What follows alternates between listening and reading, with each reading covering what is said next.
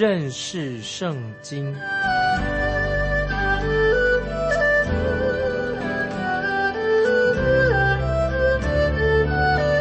认识上帝的话，把上帝的话带到全世界。本节目是由认识圣经机构和环球广播电台联合制作，欢迎收听。亲爱的听众朋友，你好，欢迎收听认识圣经。我是麦基牧师。我们要再提到，先知弥迦已经向北国以色列提出了神对他们所要求的是什么。现在，先知弥迦就要告诉百姓，他们已经离神离了很远了，也许已经离了神太远了。因此，神的审判就会临到他们，因为以色列北国已经任意妄为，他们不断的犯罪。所以我们来看弥迦书六章九节，弥迦书六章九节这样说：耶和华向这城呼叫，智慧人必敬畏他的名。你们当听是谁派定刑杖的惩罚？这节经我再念一遍，很重要。六章九节这样说：耶和华向这城呼叫，智慧人必敬畏他的名。你们当听是谁派定。刑杖的惩罚。那么这里先知提到说，耶和华向这城呼叫。那我们都知道，先知弥迦啊是特别针对住在美国以色列这城市啊撒玛利亚这个大城啊所说的预言。因为先知弥迦他也是一个很懂得人情世故、他很有智慧的先知，他已经看到当时的状况非常危险，尤其他针对。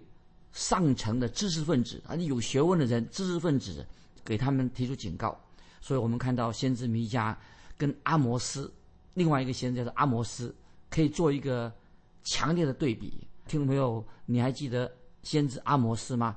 阿摩斯他曾经这样说，因为阿摩斯他是一个农场，是一个农夫。先知阿摩斯跟弥迦先知不一样，阿摩斯他这样说：“我原不是先知。”只是一个修理桑园的人，桑树的人。我是一个农场的工人，从乡下来到城里面的孩子。这是先知阿摩斯，他讲他自己的身份。他原来他说他不是先知，他是修理，啊，在农场啊这个修理桑树的，做在农场做工人，从乡下来的。但是我们知道，先知阿摩斯虽然他是一个农夫，但是他是的确是神的仆人啊，要宣告神的话。先知弥迦，他也是神的仆人，也是神的先知，所以他跟弥迦先知跟阿摩斯先知，他们两个是不同类型的人。那么我们看到这个时候，先知弥迦向大城撒玛利亚北国撒玛利亚大城呼叫啊！我们看弥迦书六章九节的下半怎么说？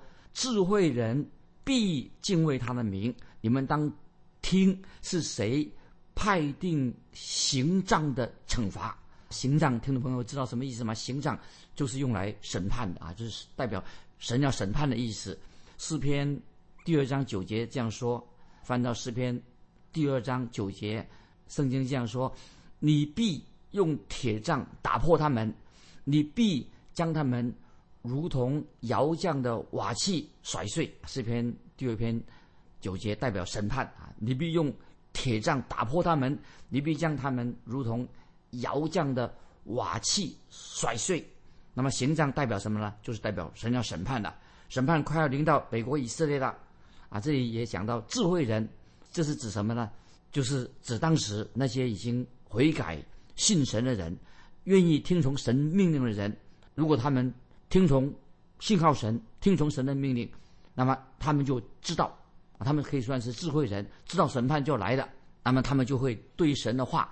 有所回应。这时候，我们看见神已经把他的声音提得很高，已经大声地说：“审判快要来了。”我们要听众朋友做一个智慧人，一个智慧人，他就要会去认识神，按照神的心意去做，也要了解啊，神是一个公义的神，也知道说啊，神是一个长久忍耐又有恩慈的神，神愿意赦免人的罪孽，就叫人要悔改。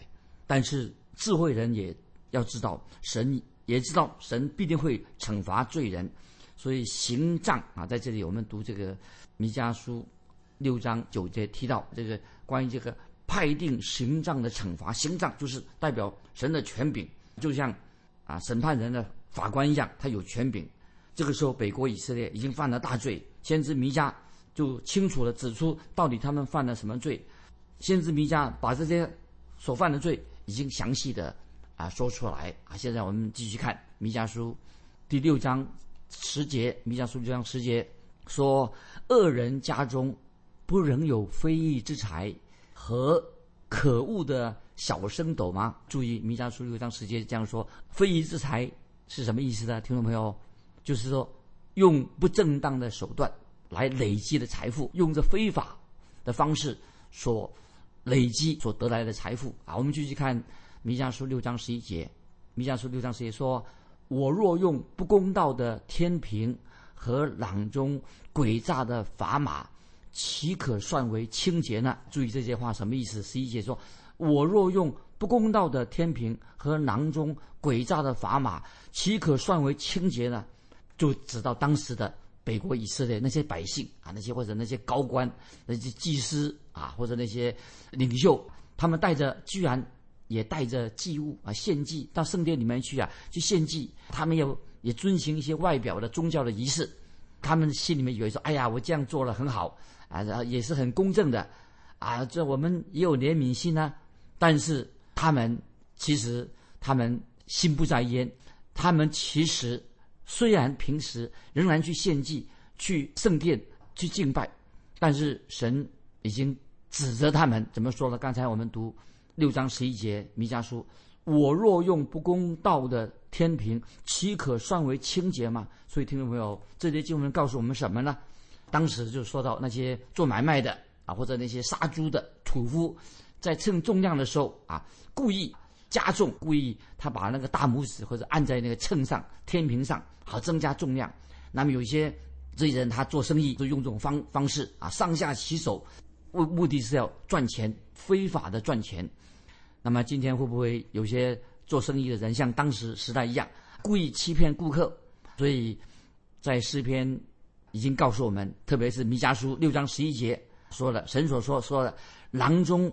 诡诈的砝码岂可算为清洁的？其实，这个他们所做的就是等于是个骗子，做生意他不是好好做生意，他是一个骗子，贪得无厌，目的就想图利，心中充满了贪婪啊！可是他们表面上还是去圣殿啊去敬拜，好像装的好像是一个敬虔的人啊，这是很可怕啊！这是假冒为善。我们继续看弥迦书六章十二节，弥迦书六章十二节，城里的富户。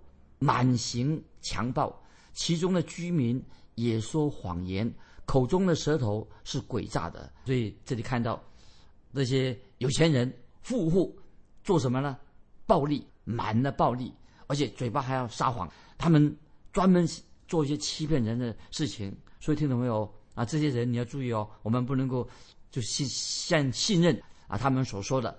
那么会不会今天的光景，听众朋友，我们不要太容易上当的，我们要。那我们能分辨，那么我们今天我们居住的这城市里面，会不会所碰见的人会不会也是有这样的行为？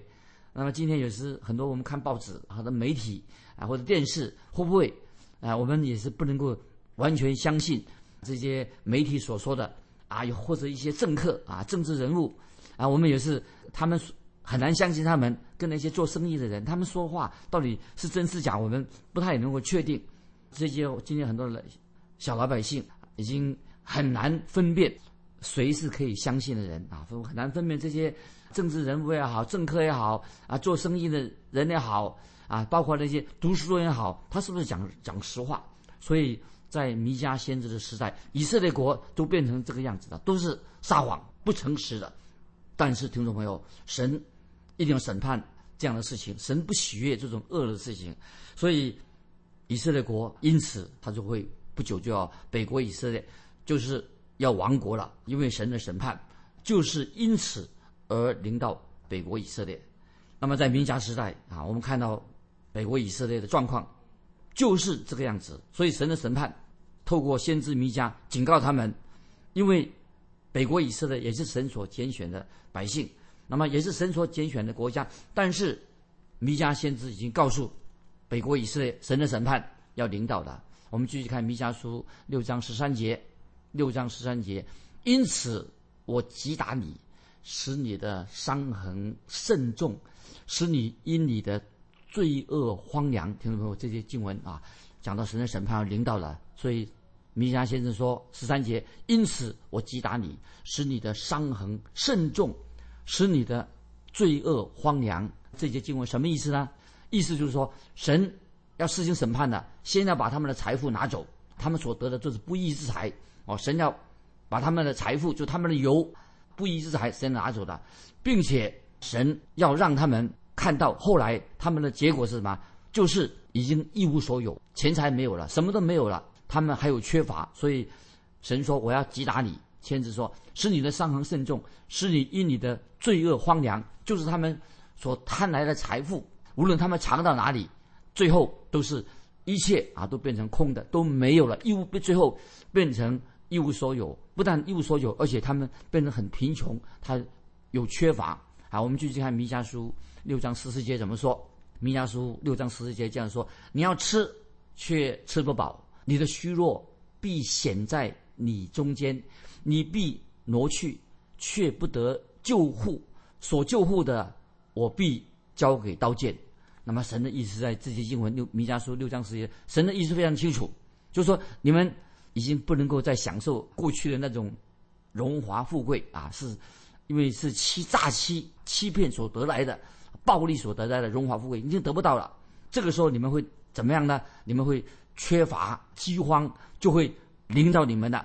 虽然你们想办法把那个钱财财富啊，好像想要移转到安全的地方，没有用，因为你所积攒的这些财宝都会被敌人把它夺去，最后两手空空，就是有缺乏了啊。我们继续看弥迦书六章十五节，六章十五节啊，很重要这个经文：你必撒种，却不得收割；踹橄榄，却不得有抹身；踹葡萄。却不得喝酒，这什么意思呢？就是预言，先知预言，亚述北国亚述大军，他要进攻北国以色列的，甚至把以色列百姓掳到亚述国去，因为神很清楚的刑法要惩罚要临到他们，审判要临到他们。但是虽然神说啊，你必撒种，却不得收割，就是说你踹葡萄，却不得饮酒，但是神仍然在这个时刻仍然。给他们悔改的机会，让他们有机会可以悔改归向神。或者我们读到弥迦书第七章的时候啊，我们知道神警告他们，但是也很清楚的告诉他们，如果他们悔改归向神，神愿意赦免他们。但是神很清楚，神必然要审判他们所犯的罪恶。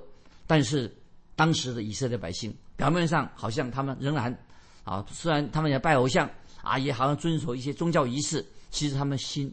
早就远离了神了。他们用不法的手段啊，继续去骗钱做生意啊。他们生活是非常不洁净的，活在罪恶当中。而且他们用暴力对待百姓啊，满口都是谎言啊，欺骗。那么他们已经罪大恶极啊。当时的北国以色列，那么神当然绝对不会祝福这种做坏事的国家以及百姓。我们继续看弥迦书第六章十六节这些经文。很重要，提到关于北国以色列的历史，历史哈。我们看弥迦书六章十六节，因为你守暗立的恶规，行亚哈家一切所行的，顺从他们的计谋，因此我必使你荒凉，使你的居民令人嗤笑，你们也必担当我民的。羞辱！注意，弥迦先知啊，说这引用这个历史的事件，一定内心很痛苦，因为北国以色列啊已经犯了大罪。他特别说，弥迦书六章十六节怎么说？先知怎么说？因为你所安利的恶规，行亚哈家一切所行的，顺从他们的计谋，因此我必使你荒凉，使你的居民令人嗤笑，他们也必担当我们的羞辱。那么这个时候，刚刚如果听众朋友你不熟悉关于列王记啊，列王记这个历史，以色列国的历史啊。所以你刚刚读弥迦书的时候啊，你就会觉得很奇怪啊。你说啊，问说麦基牧师那个案例是谁呀？亚哈王是谁呀？啊，就会刚读的时候，因为你不熟悉，你说我从来没有听过这两个人的名字啊，为什么在这个时候啊啊，在弥迦书啊第六章要提到案例这个人的名字？那谁是案例，谁是亚哈王呢？你没有从来没有听过，那么为神为什么要特别提到这两个人的名字呢？听众朋友，如果你问这样的问题的时候啊，所以就是告诉我们听众朋友啊，就是说我们要多读圣经啊，我们要用不同的方式来读旧约圣经啊，读圣经的方方方式很多啊，但是我们就至少说我们要了解说，我们可以啊用不同的方式来读旧约的圣经。那以下我要提出。一个方式，请听众朋友注意，怎么样读旧约圣经？我们当读旧约圣经弥迦书的时候啊，他提到啊，这旧约里面那个历史的问题，那么怎么我们该怎么办呢？听众朋友，我认为用这种方式，以下我要说的这种方式啊，应该对你有帮助。那我做一个这样的建议，就是当听众朋友你读旧约历史书的时候啊，是旧约里面有分历史书啊，有先知书，当你读到。历史书，比如说《列王纪》上下啊，历史书。当你读历史书的时候，最好当你读历史书的时候啊，同时什么也要读什么，跟先知先知书一起读，就是读历史书那个时代跟同一个时代的先知书也要读先知书。那么这样呢，这个对你就很有很大的帮助。那现在我就用这个例子，当你读弥迦书的时候，刚才我们读那个经文，当你读弥迦书的时候。你同时也要读这个什么？读关于南国犹大王西西家统治时期的历史的记录，所以你要读历史书，关于南国犹大王西西家统治时期的历史啊。所以啊，弥迦书啊，跟南国犹大王西西家统治的时期啊的历史有密切的关系。那么你也可以读北国以色列亚哈王跟耶喜别统治的时期的历史的记录啊。所以。弥迦书，你当读弥迦书的时候啊，你可以同时读啊南国犹大西西家王统治实行的历史记录，你也可以同时读北国以色列那个时候亚哈王跟耶喜别他们统治时期的历史记录。你同时读啊先知书以及同一个时期的历史书，那么你就会对那个当代的那个历史啊也了解了啊弥迦先知书。他所说的这个先知的信息，也同时知道当时这个历史啊发生什么事情，那么你对圣经就会比较有个全面性的了解了。所以，听众朋友认识圣经这个节目，也帮助听众朋友越来越明白啊神的话，怎么样把神的话应用在我们的啊生命里面，让我们啊能够遵行神的旨意啊。所以，听众朋友，因为你这样读历史书，这样的来。读先知书的时候啊，跟那个时代配合，那么你就能够得到更多的属灵的亮光。所以啊，我就提醒听众朋友啊，你读弥迦书的时候啊，同时你也看啊列王记上一部分跟他有关系的。那么这里我们刚才我们很清楚了，案例是什么？那他案例啊，曾经是做北国以色列王。案例这个王什么？他是北国以色列王，但是他是一个。最邪恶的一个君王之一，在北国以色列还有别的王，一个是暗利和新利，暗利和新利，还有暗利，还有跟一个提比尼啊，都是他们那时候都是明争暗斗，都要竞争这个王位。那么后来我们知道啊，新利跟比提尼死了之后，结果暗利他就夺权啊，篡位做了北国以色列的王啊。这个事情记载在哪里的？这个事情就记载在。列王记上十六章二十四节，我们就读到了啊！我现在听众们可以翻到列王记上十六章二十四节，说暗利用二他连德银子向萨马买了撒玛利亚山，在山上造成，就按着山的原主萨马的名，给所造的城起名叫撒玛利亚。那么直到今天，所以听众朋友，所以我们知道这个撒玛利亚这个城啊，北国。这个首都撒玛利亚，它这个城怎么来的？听众朋友，我们知道撒玛利亚这个城叫做来源，但是我们知道撒玛利亚这个城现在什么已经变成废墟了啊！神的审判临到撒玛利亚这个城，现在已经变成废墟了。但是当时安利这个王，他并不是开设、开展、发展这个城市的人，是安利这个王死了以后，安利死了以后啊，那看这个列王记上就知道了，安利这个王死了以后，谁接续他做王呢？就是亚哈接续了安利王。安利王死了以后，亚哈王接续他做王。这个记载在哪里呢？就是记载在《列王记上》十六章二十八节、三十节啊。我现在就念这个《列王记上》十六章二十八、三十节，说安利与他列祖同岁，葬在撒玛利亚。他儿子亚哈啊，亚哈王出生，他儿子亚哈接续他做王。安利的儿子亚哈行耶和华眼中看为恶的事，比他以前的列王。更甚啊！这个经文说明亚哈王啊是非常的邪恶。那么这里听众朋友，我要告诉你，亚哈王他为什么会变成这么邪恶的？就是因为他的妻子耶喜别一个狠坏，他娶了耶喜别做妻子，这个对亚哈王影响太大了啊！那个受的很坏的影响。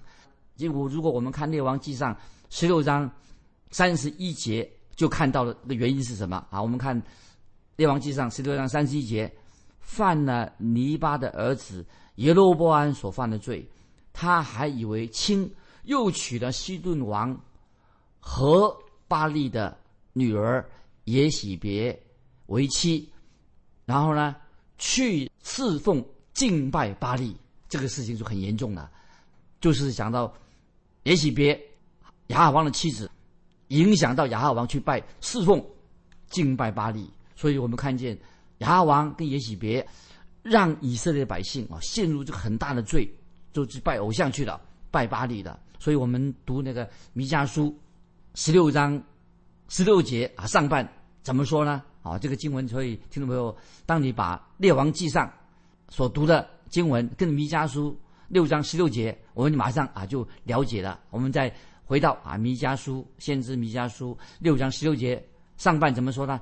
因为你守暗利的恶规，行亚哈家一切所行的啊，所以听众朋友，这样你就会比较明白，就是把先知书、弥迦先知书配合历史书去读，就了解，就对先知弥迦所传讲的信息、神的话更清楚了。所以这里说到弥迦书六章十六节，说了什么呢？就因为你守安利的恶规。行亚哈家一切所行的。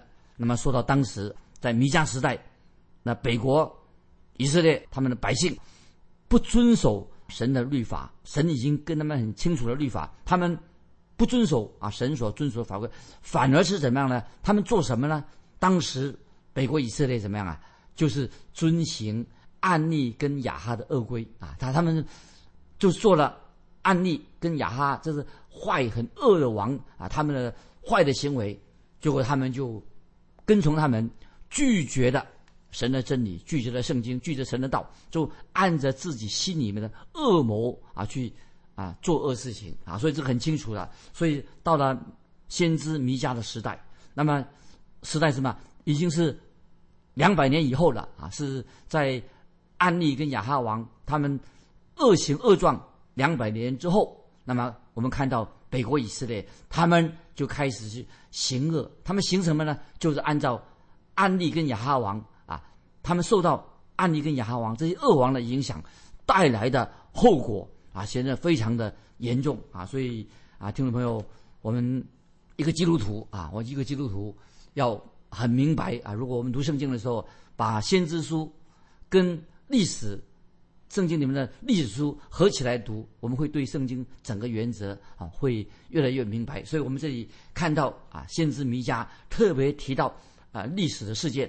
那么，我想听众朋友我们都明白，先知弥迦他给以色列百姓让他们悔改，其实要他们悔改归正，行公义，好怜悯，存谦卑的心，与神同行。他们已经犯罪的。那么，如果他们没有悔改归正、行公义、好怜悯、存谦卑的心、与神同行的话，审判一定会临到北国以色列，这是非常严重的问题。所以，听众朋友，当我们啊读圣经的时候也是这样子啊，我们认识圣经，我们的一个主要的目的，我们目的在哪里呢？我们要明白神对我们的心意。当我们读弥迦书的时候啊，我们已经看见北国以色列啊，他们拒绝了北国以色列啊，严重的对他做警告，因为他们已经拒绝了啊神的道啊，神的真理，而且他们已经陷在罪恶当中啊。他们为什么呢？因为他们行安利的恶规，行亚哈家一起所行的，所以。先知弥迦先知就提出一个警告，要他们赶快的悔改，因为这是一个先知弥迦对他们做一个非常非常严重的警告啊！所以，亲爱的听众朋友啊，我这里也给听众朋友提出一个问题：你对神的审判啊，不晓得你的看法如何啊？今天有的弟兄姊妹不喜欢听到啊，希望讲到神的爱啊，听到神的审判，他们不想听啊啊。不晓得你有什么看法哈？欢迎来信分享你个人啊啊的想法啊，就是为什么今天很多人喜欢听福音，人神的救恩，却是他不喜欢听到关于神对罪啊的审判的问题啊？欢迎听众朋友来信啊，分享啊关于我所问你的问题，来信可以寄到环球电台认识圣经麦基牧师收，愿神祝福你，我们下次。再见。